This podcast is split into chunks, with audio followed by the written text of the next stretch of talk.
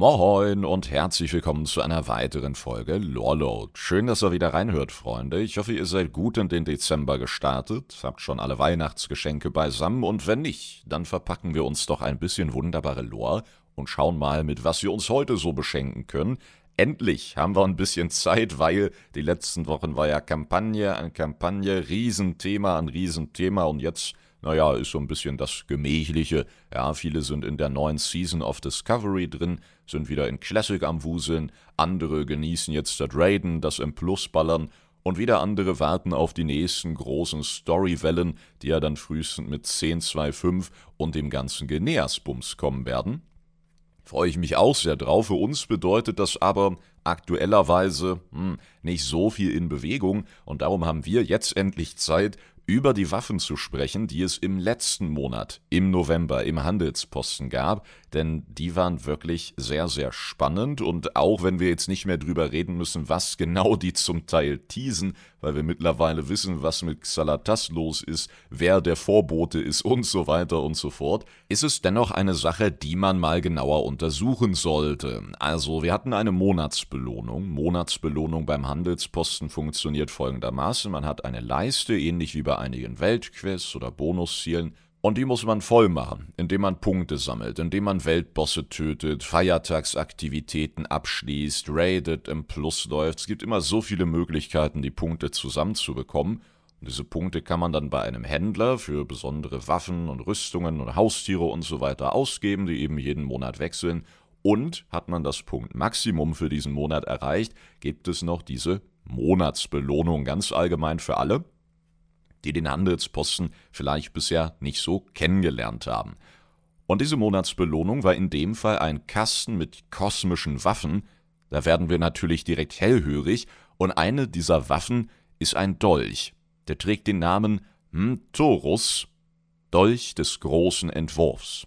Mit dem Tooltip Den Schatten darf nicht gestattet werden zu schweren. Chaos muss niedergerungen werden, wo es sich einnistet.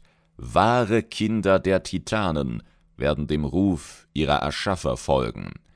Also auch da konnten sie sich so ein bisschen Propaganda wieder nicht nehmen lassen, und der ganze Dolch, diese ganze Waffe, schreit Ich bin titanischer Natur. Zum einen haben wir einen Kern, ein kreisrundes Orb-Element, welches einfach mit Azerit gefüllt ist. Wir haben dieses goldblaue Leuchten, das regelrecht pulsiert oder eher fließt und fließen ist völlig richtig, denn es fließt auch in die Klinge rein.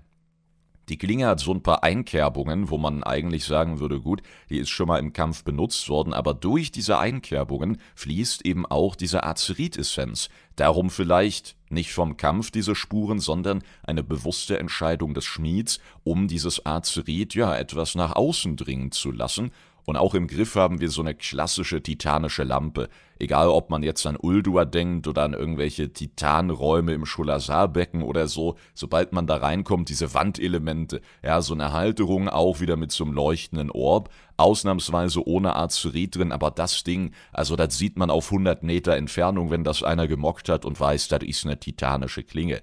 Die große Frage ist jetzt natürlich, warum ist da Azerit mit drin? Zum einen, wo haben sie es her? Ist es ihr eigenes Blut? Lässt ein wahrer Meisterschmied der Titanen, sollte Agramar hier selber Hand angelegt haben, dann lassen die ihr eigenes Blut mit einfließen oder bedienen sie sich doch an anderen Welten? Geht es hier wieder in Richtung Azerit als Energie der Schöpfung?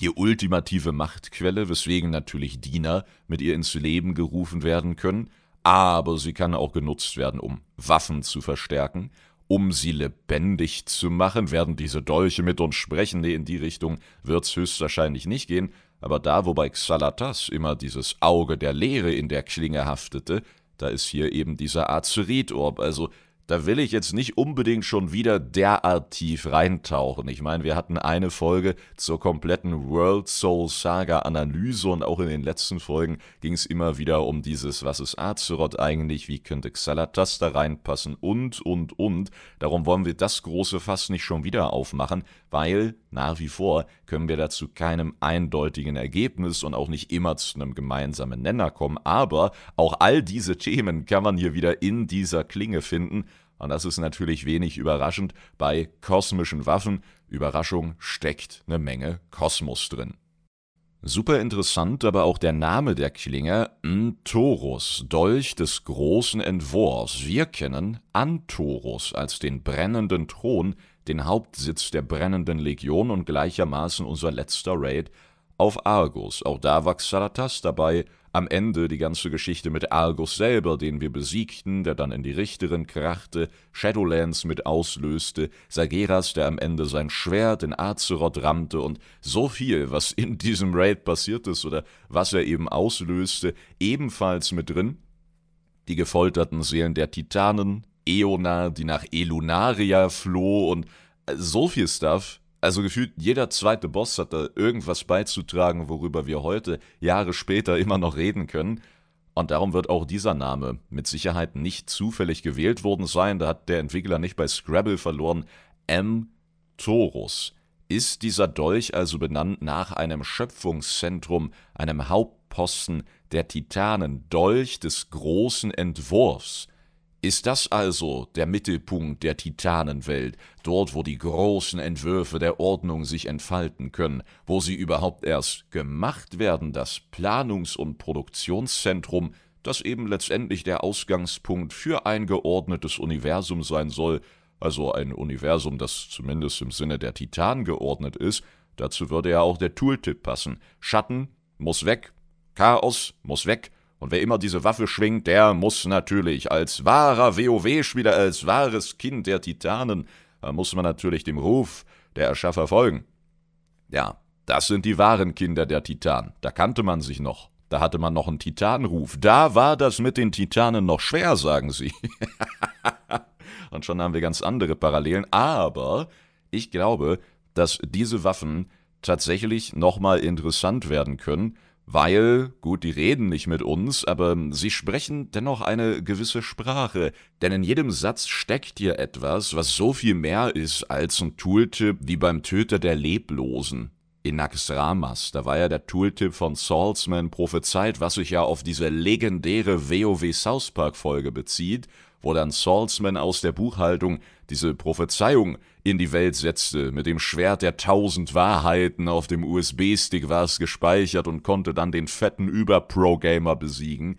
Nee, das hier, das trieft so richtig vor Storylast, aber auch da können wir es am Ende wieder nicht so richtig einordnen. Wir haben unglaublich viele Bezüge, die da drin stecken. Wir haben unglaublich viele Möglichkeiten, das einzuordnen und äh, vor allem zuzuordnen zu Geschichtssträngen, wie wir es gerade mit Mtorus und Antorus hatten und dem, was da eigentlich an Größe hintersteckt. Ja, ich meine, Antorus war jetzt nicht irgendwie ein erster Raid, war jetzt nicht so ein Schloss Natria, das schon auch wichtig war, aber hey, irgend so Location, wenn du die mal vergisst, kein Weltuntergang, sondern das setzte so viel in Gang.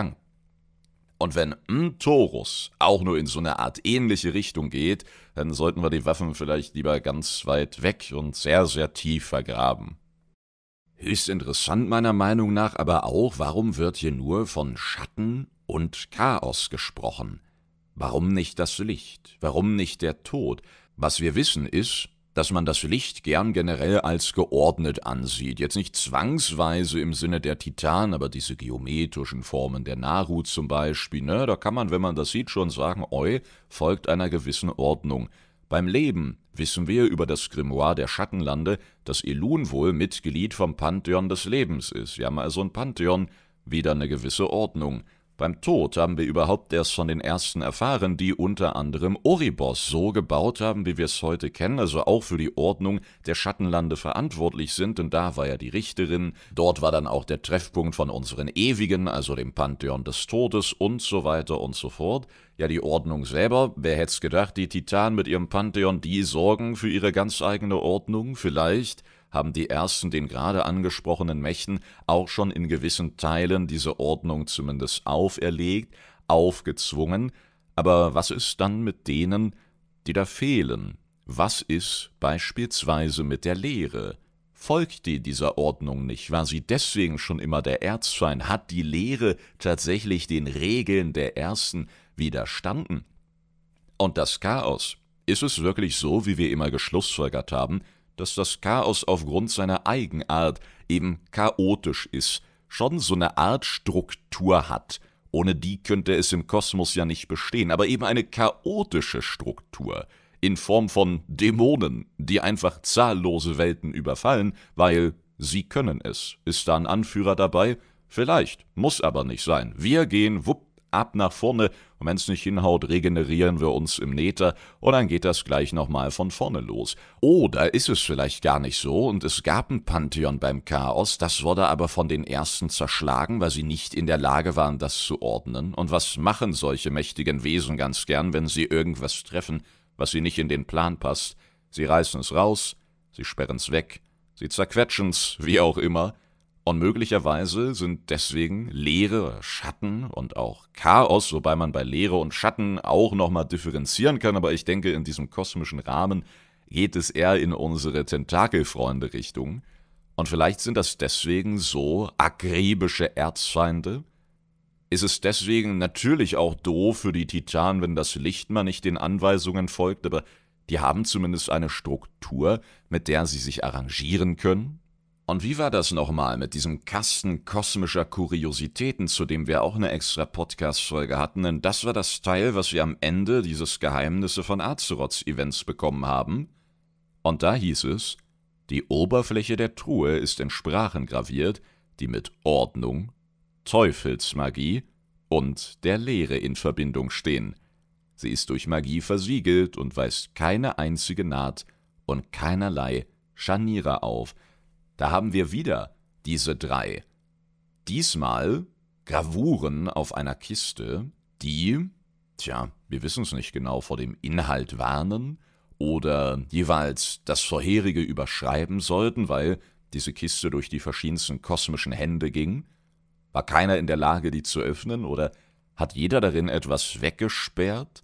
Gibt es vielleicht eine Form der Einigkeit, die ursprünglich existierte, die in dieser Kiste weggeschlossen ist, aber wir wissen, der Kosmos strebt mittlerweile leider weniger nach Einheit als vielmehr nach dem Einzelnen, der alle anderen regiert, und jeder will natürlich dieser Einzelne sein, und das könnte früher oder später zu unserem Untergang führen. Wir erinnern uns wieder an die Worte des Kerkermeisters, ein ungeeinter Kosmos ist nicht bereit für das, was kommt.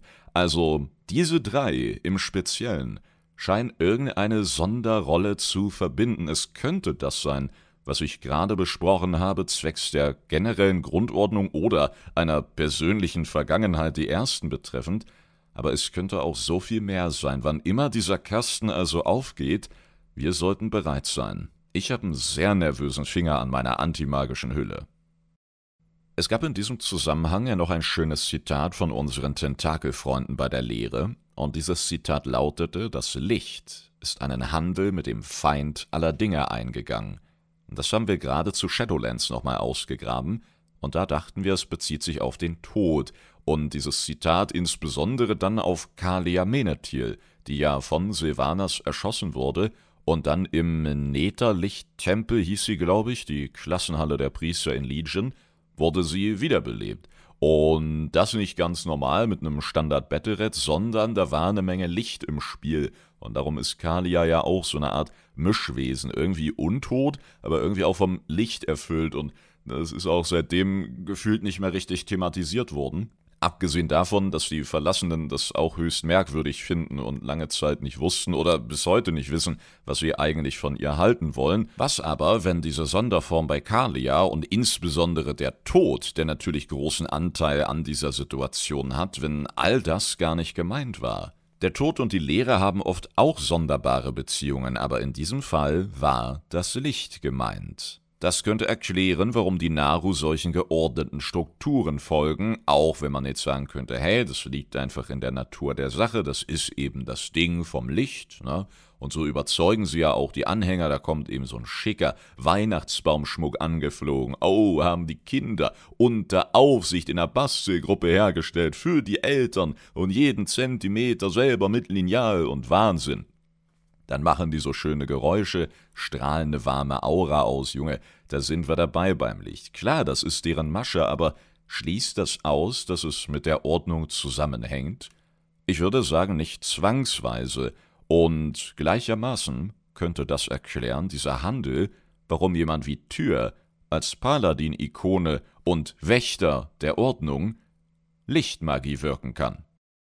Definitiv interessante Wege, die sich ergeben, die natürlich wie immer nicht so gegangen werden müssen, aber die man sich auf Basis der Items und Tooltips, die wir heute herbeizitiert haben, relativ easy zusammenbinden kann. Wenn laut dieser Idee aber die Ordnung der Feind aller Dinge ist, dann muss die Ordnung sich ja gegen eine Idee stellen, gegen eine Philosophie, die viele andere im Kosmos aber lieber teilen und ausleben würden. Und was bedeutet das dann für das Chaos?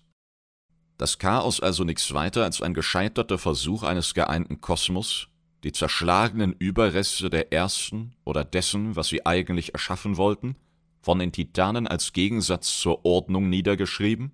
Sageras nichts anderes als der Avatar der Rache dessen, was dort noch vor Wut und Zorn pulsiert, das von den anderen einfach allein gelassen und abgestempelt wurde? Hatten wir so ähnlich ingame bei einem Secret Pet für so eine Art Feendrachenhaustier war es, glaube ich. Da mussten wir auch durch eine Höhle und da waren verschiedenfarbige Flammenbarrieren. Und da hattest du irgendwie eine helle, da musstest du, was weiß ich, so einen Lichtzauberschutzdrank einwerfen.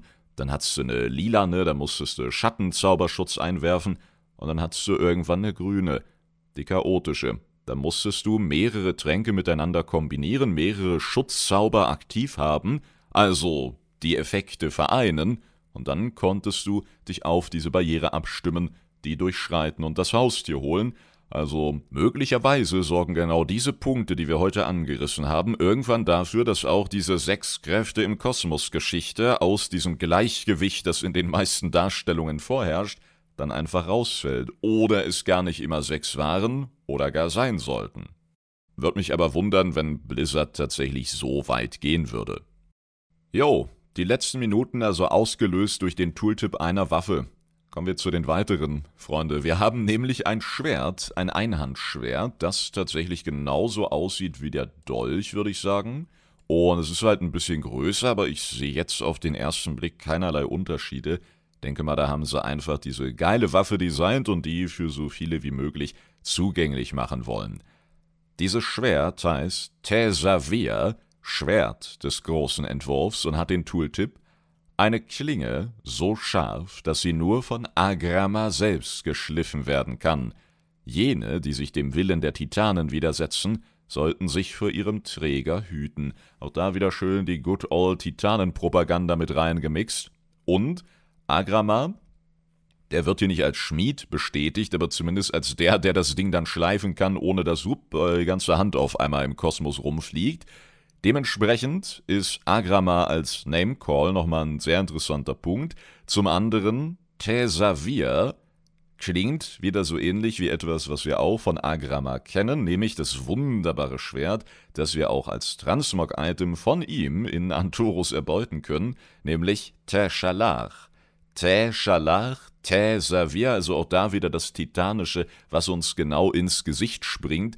Und wir hatten ja in einer der letzten Folgen dieses große Tohu Wabohu zu den Schwertern mit Teschalach und Gorschalach und was nicht alles. Das ist ja ein Abfuck-Moment, der den nächsten gejagt hat. Darum wollen wir da heute nicht nochmal unbedingt reingehen. Aber zumindest diese namentliche Gemeinsamkeit, die ist hier wieder sehr, sehr auffällig. Und zum großen Entwurf gehört es natürlich, dass man sich den Feinden der Titanen stellt und jeder, der sich dem Willen der Titanen widersetzt, der sollte sich vor dem Träger hüten. Also da ist diesmal nichts dabei, was wir nicht schon besprochen hätten, aber auch hier tropft natürlich wieder aus jeder Pore nicht nur das Azerit, sondern eben auch das Titanische. Wir kommen zu einem Stab, und dieser Stab trägt den Namen Lehrengesang, Stab des Herolds. Und mittlerweile wissen wir von Blizzard höchstpersönlich bestätigt, Xalatas ist tatsächlich unser Herold, soll also als Stab an sie angelehnt sein, oder vielleicht war das sogar ihrer wird noch ihrer, wenn wir richtig reinscheißen. Auf jeden Fall sieht man auch ohne den Namen, dass der Stab zur Lehre gehört. Wir haben eine erstmal sehr schöne, sehr strukturierte Aufmachung, muss man fast sagen. Keine Tentakel, die random rumwobbeln, sondern tatsächlich ein ziemlich normaler Stab, der unten einen lila Orb hat, also so ähnlich wie es bei den Titanenwaffen so ein Azurit-Element war, ist es hier jetzt ein leeren Element und der Stab geht nach oben eben so ein bisschen auseinander. Man könnte könnte versuchen, in seiner Kopfform Tentakelstrukturen zu erkennen, erinnert aber eher an so ein paar klingenartige Auswüchse, die dann zur Seite weggehen. Kann man versuchen, viel mehr drin zu sehen, muss man aber zwangsweise nicht. Und in der Mitte prangt eben ein klassisches leeren Auge, also wieder ein weiterer Orb, eine weitere Kugel und in deren Mitte, wie wir auch dann diese Iris im Auge von Kasum gesehen haben, dann stellen wir gerade vor, wie man den Boss bekämpft und mitten im Auge steht so eine nette Dame mit so einem Blech voller Kekse. Das ist die Iris, ne? Da ist sie wieder. Nein, sondern natürlich Pupille, Iris, ihr wisst Bescheid. Und Darum, klar, Leere. Also äh, das Ding kannst du mit Augen zu vermutlich als leeren Waffe wahrnehmen, auch wenn die Strukturen ein bisschen anders sind, als man es vielleicht erwartet hätte, denn gerade wenn wir ranzoomen, dann sehen wir goldene Ketten, die von diesen Auswüchsen, diesen klingenartigen Auswüchsen in den Griff des Stabes gehen, also diese Auswüchse mit dem Stab verbinden und wir haben tatsächlich auch innerhalb dieser Auswüchse solche filigranen Linien, die dann wieder eher an Elemente erinnern, die wir aus Oribos zum Beispiel kennen. Wenn er da auf den Boden schaut oder an die Wände oder allgemein diese titanischen feinen Linien, die wir bei jedem Scheiß irgendwie dabei haben. Und da wird es natürlich ein bisschen merkwürdig. Sollen diese Klingenelemente also letztendlich das Gefängnis darstellen für das, was auch immer in der Mitte dieses Orbs lauert? Soll das tatsächlich eine Waffe sein, die genau auf diesen Umstand oder Missstand hindeutet? Sind diese Ketten also kein reines stylisches Element, sondern dieser Stab, der spricht für das Unrecht, das der Lehre widerfahren ist? Wir lesen mal in den Tooltip. Ein Geschenk von Dimensius, verliehen zur Blütezeit des schwarzen Imperiums, vom Schatten berührte, werden von seinem quälenden Flüstern angezogen. Sein quälendes Flüstern und gesprochen wurde von der Blütezeit des schwarzen Imperiums. Wie passt da jetzt dieses Design von Oribos, den Titanen, den ersten oder wie auch immer rein mit diesen filigranen Linien oder ist es einfach ein generelles Kosmos-Ding, dieses Design und wir haben es bisher halt einfach nur so oft bei den Titanen gesehen. Fände ich sehr merkwürdig, wenn wir das architektonisch vergleichen, was wir vom Black Empire kennen, mit dem, was wir in Uldur und dem Scholasarbecken und so haben, dann glaube ich schon, dass es da eher Unterschiede gibt. Aber was ist, wenn dieser Stab uns eine ganz andere Geschichte erzählen will? Wir wissen, dass die Errungenschaften des Schwarzen Imperiums, Grüße an Odin und die Bücher aus Uldaman, dass die ja vertuscht wurden, aus der Geschichte gelöscht wurden oder den Titanen zugeschrieben wurden. Und vielleicht ist diese Technik, das Einsperren von Macht und vielleicht auch mächtigen Wesenheiten, diese Art und Weise, Runen oder Strukturen in Waffen und Gegenstände zu prägen, ja, vielleicht ist das etwas, was eigentlich von den alten Göttern oder den leeren Fürsten kommt? Hassen die sich deswegen? Ist die Ordnung darum der Feind aller Dinge? Weil die einfach gesagt haben, hey, Ordnung, schau mal hier, unser schicker Stab. Oh wow, habt ihr den schon zum Patent angemeldet? Nö, warum? Wumm, auf einmal ist Amantur losgesprintet. Ja, schaut mal, Fürsten, mein schicker Stab. ich hoffe, den habt ihr nicht nachgebaut, hä? Gibt's richtig aufs Maul. Der im Tooltip des Stabs benannte Dimensius dürfte der bisher einzige Leerenfürst sein, den wir mit Namen kennen, und ist gleichermaßen der, der die Heimatwelt der Astralen zerstörte, mit Leere durchtränkte oder wie auch immer. Auf jeden Fall hat der damalige Angriff dafür gesorgt, dass die Astralen so sind, wie wir sie heute kennen, nämlich körperlos, astral, müssen sich mit irgendwelchen Mullbinden so halb in Form halten, irgendwas andeuten und all das kommt von dieser Macht des leeren Fürsten, der mal eben Bock hatte, die ganze Welt und seine Bewohner zu zersäbeln. Was ich daran besonders spannend finde, ist, dass die Leerenfürsten ja Probleme haben, so wie viele mächtige Wesenheiten, einfach durch die Schleier zu treten, Azeroth zu erreichen und in ihrem Sinne zu verderben. Darum mussten sie ja laut unserem Wissen die alten Götter schaffen, durchs Universum schleudern, sodass sie in allen möglichen Welten einschlagen und bam, wenn sie Azeroth oder eine andere Weltenseele gefunden haben, rein mit den Tentakeln und her mit unserem leeren Titan. Und irgendwie haben sie also mitbekommen, dass auf Azeroth das alles sehr gut hingehauen hat und haben den alten Göttern dann so einen Stab geschenkt Ist das das Äquivalent zum Obstkorb im Büro oder ist das eine Runde Pizza für die Mitarbeiter statt Gehaltserhöhung? Oder wie genau haben wir uns das vorzustellen? Also, worauf ich hinaus will, dieser Stab dürfte dann ja nicht einfach nur ein Stab sein, weil, wenn sich dieses Herold im Namen des Stabs auf Xalatas bezieht und es nicht vorher mehrere Herolde der Lehre gab, dann bedeutet das A, dass Xalatas zur Blütezeit des Schwarzen Imperiums vorhanden gewesen sein muss, und b. hat sie dann diesen Stab in Empfang genommen? Oder ist Dimensius als Herold gemeint? Ist Dimensius Xalatas? Aber wie sollte das dann funktionieren? Kann man jetzt natürlich riesige gedankliche Bilder malen, auch mit diesen Ketten in den Klingenelementen des Stabs. Ne? Also ist da ein Symbol der Unterdrückung, ein Symbol der Knechtschaft und Gefangennahme. Warum sind die sonst da? Warum solltest du jemandem diesen Stab schenken? Ist es einfach wirklich ein Symbol? Mitarbeiter des Monats Auszeichnung?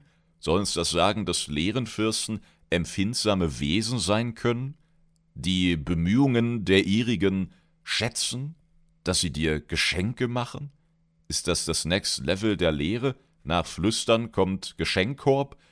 Ich bin mir nicht sicher, ob sie uns in solchen Richtungen haben wollen oder ob es hier nicht nur um eine kosmetische Waffe geht, wo sie einfach eine coole Beschreibung zu basteln wollten und vielleicht gedacht haben, hm, da gehen eh keine Dullis so deep rein, dass irgendwer jetzt die Blütezeit des schwarzen Imperiums und so ein Stabgeschenk für die alten Götter und ihre Gesichtslosen auseinandernimmt. Aber stellt euch vor, ihr seid mittendrin im schwarzen Imperium, riesige Fleischberge, ab und zu kloppen sich Yasharaj und Ensors ein bisschen, bam, die ganze Erde bebt, die Tentakel schlagen aneinander und das ist dann für euch wie die Pausenglocke. Zack in die Kantine. Hm, was gibt's denn heute? Leckere Augensuppe. Ach schön, wie immer, wir freuen uns. Und auf einmal öffnet sich so ein Portal oben. Ha, es kommen noch mehr Tentakel raus und es schwebt so ein Stab nach unten. Und er landet genau vor dir und die Stimme donnert. Hey, ich bin's, Dimensius. Toller Job, Leute, hier ist euer Lohn. Ha, Portal wieder zu und du denkst dir, Dankeschön, ich hab nicht mal Arme, wie soll ich den Stab halten? Weißt du, also, was? An sich löst also auch das Ding super interessante Gedanken aus und vielleicht sind wir hier kurz davor, eine Möglichkeit des transdimensionalen Schleierreisens kennenzulernen, indem man seine Essenz einfach in ermächtigte Waffen speist und dann immer noch das Problem hat, dass man da nicht so einfach wieder rauskommt, aber möglicherweise ist Salatas auch nur ein Prototyp für eine Technik, die tatsächlich seit langem schon erforscht wurde. Ich meine, Blütezeit des Schwarzen Imperiums ist auf jeden Fall mehr als fünf Jahre her und deswegen haben wir hier vielleicht einen technischen Aspekt innerhalb dieser Waffe, der wichtiger ist als der empfindsame Lehrenfürst-Boss, der dir dann wirklich eine kleine Belohnung rüberschiebt. Aber ich finde es auf der einen Seite unglaublich spannend, denke auf dem Mittelweg, dass Blizzard das nicht so deep vernetzen sollte, und wenn ich dann weitergehe ins andere Extrem, dann, dann habe ich so keine Ahnung, was sie mir damit sagen wollen. ob sie überhaupt was sagen wollten, weil verliehen zur Blütezeit, vom Schatten berührte, werden von seinem quälenden Flüstern angezogen. Das ist ja auch so ein Ding. Also, das kann ja dann wieder nur mit Macht zu tun haben, die in diesem Stab pulsiert, weil warum solltest du als Fleischberg-Tentakeldiener der alten Götter jetzt noch von dem Stab angezogen werden? Es sei denn, dein Schöpfer hat da natürlich etwas drin eingekerkert, was für dich selbst dann noch interessant ist, wenn du selber in deiner Blütezeit bist. Und dann ist die Frage, warum? Weil man diese Macht nutzen kann, um, wenn die Zeit gekommen ist, den Schlüssel zu drehen und den Schleier zu zerreißen, haben wir diese Waffe bekommen als Lookalike und eigentlich trägt die jemand ganz anderes? Werden wir zeitnah Odin mit diesem Stab sehen, der die Ketten sprengt und dann ein riesiges Portal geöffnet wird? Nur diesmal fällt kein Stab heraus, sondern Dimensius persönlich. Wir übertreiben heute natürlich ein bisschen bewusst mit diesen Gedankenspielen, weil sich viele von diesen Fetzen ganz wunderbar auf die Spitze treiben lassen, aber wenn wir anfangen, alles derart akribisch zu hinterfragen, dann können wir bald wieder die Chroniken halb in die Tonne treten. Dann müssen wir uns ja auch fragen, wie kommen wir überhaupt an diesen Kasten ran, wo all diese Waffen drin waren? Warum waren all diese Waffen in einem Kasten? Warum bekommen wir das random über den Handelsposten, wenn wir 20 Weltquests fertig gemacht haben? Und da müssen wir wieder aufpassen, dass wir nicht die Gameplay- und Lore-Elemente zu sehr vermischen. Deswegen habe ich auch versucht, gerade beim Stab immer so ein bisschen auf die Bremse zu treten, ja, und versucht auch für mich selber in Teilen aufzuzeigen, warum es vielleicht nicht so gesund wäre, wenn Blizzard da jetzt wirklich den storytechnischen Deep Dive mit angehen wollte. Aber dennoch, das ist wirklich Lorehammer an Lorehammer hier mit diesen Waffen, Namen und Beschreibungen. Also so viel konnte man selten von Waffen bisher ableiten und Vermutungen anstellen und darum sollten wir die Dinger auf jeden Fall nicht vollends vergessen, gerade wenn es da mit 11.0 weitergeht. Also vielleicht finden wir auch da mal wieder ein Buch irgendeinen verstaubten Folianten und der bezieht sich dann auf die Geschichte von Lehrensang und Dimensius und schon, boom, ploppen die Gedanken wieder auf und wir wissen, aha, was auch immer da jetzt drin steht, wir sind bereit. Neben diesen interessanten Waffen gab es dann ja noch so eine Art Replik von dem Schwert des Sageras. Das gab's nach der BlizzCon, weil sie da so ein bisschen Spoiler vermeiden wollten. Ne? Wenn sie das schon pünktlich mit in diese Box geliefert hätten, dann hätte möglicherweise der ein oder andere die Vermutung angestellt, dass es im Cinematic um das Schwert gehen könnte oder das nächste Addon in diese Richtung geht. Spannend, dass sie dann aber diese Dolche und Schwerter und, und den Stab vor allem auch drin gelassen haben. Also das war ja jetzt auch mehr als nur ein kleiner Teaser, aber Gut, vielleicht sollte diese Aussage auch nur einen technischen Fehler überdecken, man weiß es nicht genau, auch im Dezember-Handelsposten fehlt eigentlich das ein oder andere Item, das für den mit zugeordnet wurde im Vorfeld. Vielleicht gab es da auch nochmal ein paar Änderungen oder sie wollten nicht spoilern oder das Ganze im Rahmen vom Winterhauchfest dann einfach unter den Baum legen. Da übrigens dann nicht wundern, ne? Winterhauch orientiert sich auch an unseren US-amerikanischen Freunden. Das heißt nicht am 24., sondern am 25. dürfte erfahrungsgemäß die WoW-Bescherung sein und erst da dürfen wir dann die Geschenke öffnen. Frechheit. Das Schwert, um das es jetzt gehen soll, nennt sich Gorida, dunkle Klinge des Zerreißers. Auch interessant, nicht der Zerstörer, sondern der Zerreißer und nicht Goribal, sondern Gorida. Tooltip Bösartigkeit und Hass verbunden zu einer Klinge, die ganze Welten verwüsten kann.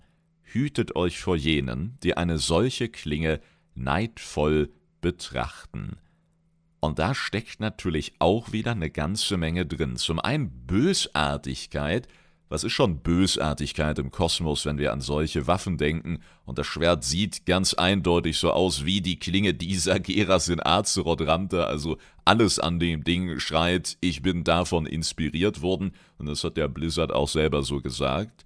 Hütet euch vor jenen, die eine solche Klinge neidvoll betrachten. Soll das implizieren, dass auch Sageras mit eben jenen zu kämpfen hatte? Dass diese Klinge etwas ganz Besonderes in sich vereint, aufgrund ihrer verdorbenen Energien tatsächlich in der Lage gewesen wäre, Azeroth im Sinne von Sageras zu formen. Wir haben dann ja Ende Legion die Macht unserer Artefaktwaffen benutzt und somit auch aufgelöst. Ne? Danach waren die nicht mehr so stark, wie wir es eigentlich uns gewünscht hätten. Und ja, diese Macht läuterte diese verderbenden Energien, die aus unserer Sicht bösartigen Essenzen, wir wissen aber auch, und zwar unter anderem aus der Story zum Zepter des Sageras, der Destro-Hexe-Artefaktwaffe, habe ich auch eine Hörbuchfolge zu. Geht, glaube ich, auch keine 15 Minuten, kann man sich nebenbei mal reinlöten. Das war das Format Warcrafts Waffen, falls ihr da mal reinhören möchtet auf YouTube.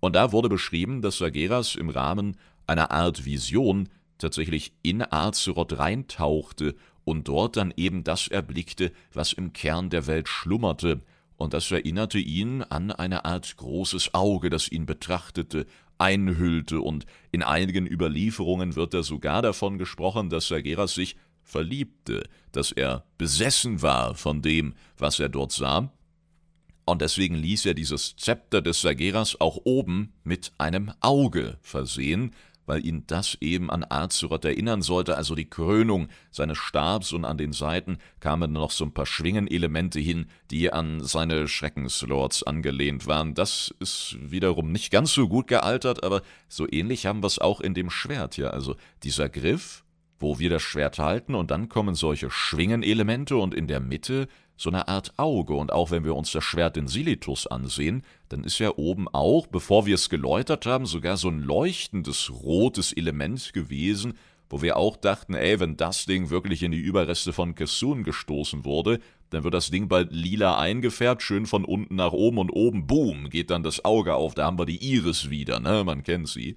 Und ist alles so überhaupt nicht passiert, aber diese Elemente, die wurden tatsächlich immer mal wieder in der Vergangenheit herausgestellt, haben eine sehr besondere Historie und sind auch hier in dieser Version jetzt keinesfalls abgewandelt worden, sondern vielmehr hat das Ding neben dieser fließenden roten Essenz und auch wenn wir uns das Schwert in Silitus heute ansehen, ist da irgendwie noch Bewegung drin. Also neben all dem sind das Elemente, die sofort ins Auge stechen, wo auch immer sie genau damit hinwollen gedanklich, aber das scheinen tatsächlich Waffen und Mächte zu sein, die nicht nur für einen Sageras oder jetzt für eine Azeroth und für uns interessant sind, sondern Kräfte, die tatsächlich im Kosmos für Bösartigkeit und Hass stehen, wobei man auch da schauen muss, wer ist denn der Betrachter?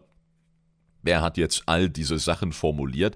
Waren das wirklich immer die Titanen, die auch diese Tooltips hinterlassen haben, oder sind das eben Sätze von unseren Forschern, Forscherliga, Drachenschuppenexpedition oder oder. Das ist manchmal schwierig, bei diesen Tooltips so genau zu hinterfragen. Aber was wir hier in Erfahrung bringen konnten, war, dass auch diese kleine Version uns ein bisschen mehr erzählen kann, hoffentlich zumindest über die, der es nachempfunden wurde. Wir haben dann, ähnlich wie bei dem Dolch und dem Schwert, dieselbe Klinge nochmal als Zweihandvariante, die auch eins zu eins so vom Aussehen geblieben ist, möchte ich wieder meinen. Die heißt Sideras, Breitschwert des Zerreißers. Sideras, Salgeras, auch da klingen wieder so ganz leichte linguale Ähnlichkeiten mit. Und der Tooltip lautet, aus böswilligem Chaos geschmiedet, um das Herz des Ziels zu treffen. Jene, deren Seelen mit alles verzehrender Wut brennen, werden von seinem dunklen Feuer angezogen. Auch das wieder Ganz klar gemünzt zum einen natürlich auf Azeroth, ne, das Herz des Ziels treffen, zum anderen auf Sageras, der mit verzehrender Wut brennt. Ich meine, er hat sich ja leicht verändert, auch in seiner Optik, seit den Tagen als Pantheon-Mitglied. Und spannend der Punkt, dass er davon angezogen wird. Also das könnte jetzt natürlich eine Art ähnlich gewählte Formulierung sein, wie auch beim leeren Gesangstab, dass dort dann jene angezogen wurden, die dem Schatten frönen. Jetzt weiß man nicht, was war zuerst da, dieses Sederas-Schwert oder leeren Gesang, wo wurde sich jetzt dran orientiert, was wurde einfach abgekupfert und was soll uns vielleicht einen kleinen Story-Hintergrund geben. Oder ist es bei beidem so, oder bei keinem, tja, da könnten wir uns jetzt auch wieder tagelang den Kopf zerbrechen. Fakt ist aber, hier haben wir ganz klare Anspielungen drin an das Legion End Cinematic, wo das Schwert dann eben in Azeroth landete. Und ich bin mir nicht sicher, ob wir hier noch mehr Potenzial zur weiteren Interpretation haben, denn Sageras von dieser Klinge angezogen, könnte man versuchen, jetzt so ein paar Punkte mit reinzubringen. Also wurde er zu dieser Klinge geführt oder da wird es dann wieder schwierig, denn ich erinnere euch erneut an diese Folge, wo wir über die Schwertthematik generell gesprochen haben, über das, was wir aus den Chroniken kennen. Agrama, Sageras, die Klingen, das Zerbrechen und nicht und ah, ganz merkwürdig alles.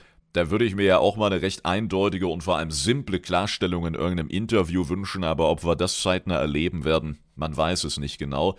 Darum nehmen wir wohl vor allem diese Tooltips und die schicken Waffen genauso mit, wie sie sind und ich bin tatsächlich überrascht, wie viel wir heute allein zu diesen Waffen erzählen und in Form gießen konnten. Also tatsächlich richtige Entscheidung gewesen, möchte ich meinen, dass wir da trotz monatiger Verspätung nochmal drüber geschaut haben. Da müssen wir zum Abschluss natürlich nochmal spezifisch über diese Waffentruhe reden. Arsenal kosmische Waffentruhe, die konnten wir benutzen und haben eben diese ganzen Erscheinungen ins Inventar bekommen. Da diese beiden Sageras-Klingen später kamen, haben sie dann noch einen Händler mit reingepatcht, bei dem man die dann auch nachträglich kaufen konnte, sollte da irgendwas schiefgelaufen sein mit dem Anberechnen im Nachhinein. Und der Tooltip von der gesamten Kiste ist, aus dem uralten Gewebe des Kosmos geschmiedete Waffen. Wer diese Sammlung zusammengestellt hat, bleibt ebenso rätselhaft wie die Gründe dafür. Wer sie führt, zieht die Augen jener auf sich, die solche Macht suchen. Und gerade zum letzten Satz haben wir in den Waffen selber ja jetzt genügend Gründe gehört, warum dem so ist. Haben wir gerade sogar am Ende nochmal kurz drüber gesprochen. Darum finde ich den Punkt nicht mehr ganz so interessant, wie ich ihn vielleicht gefunden hätte, wenn wir mit der Beschreibung angefangen hätten. Aber das uralte Gewebe des Kosmos.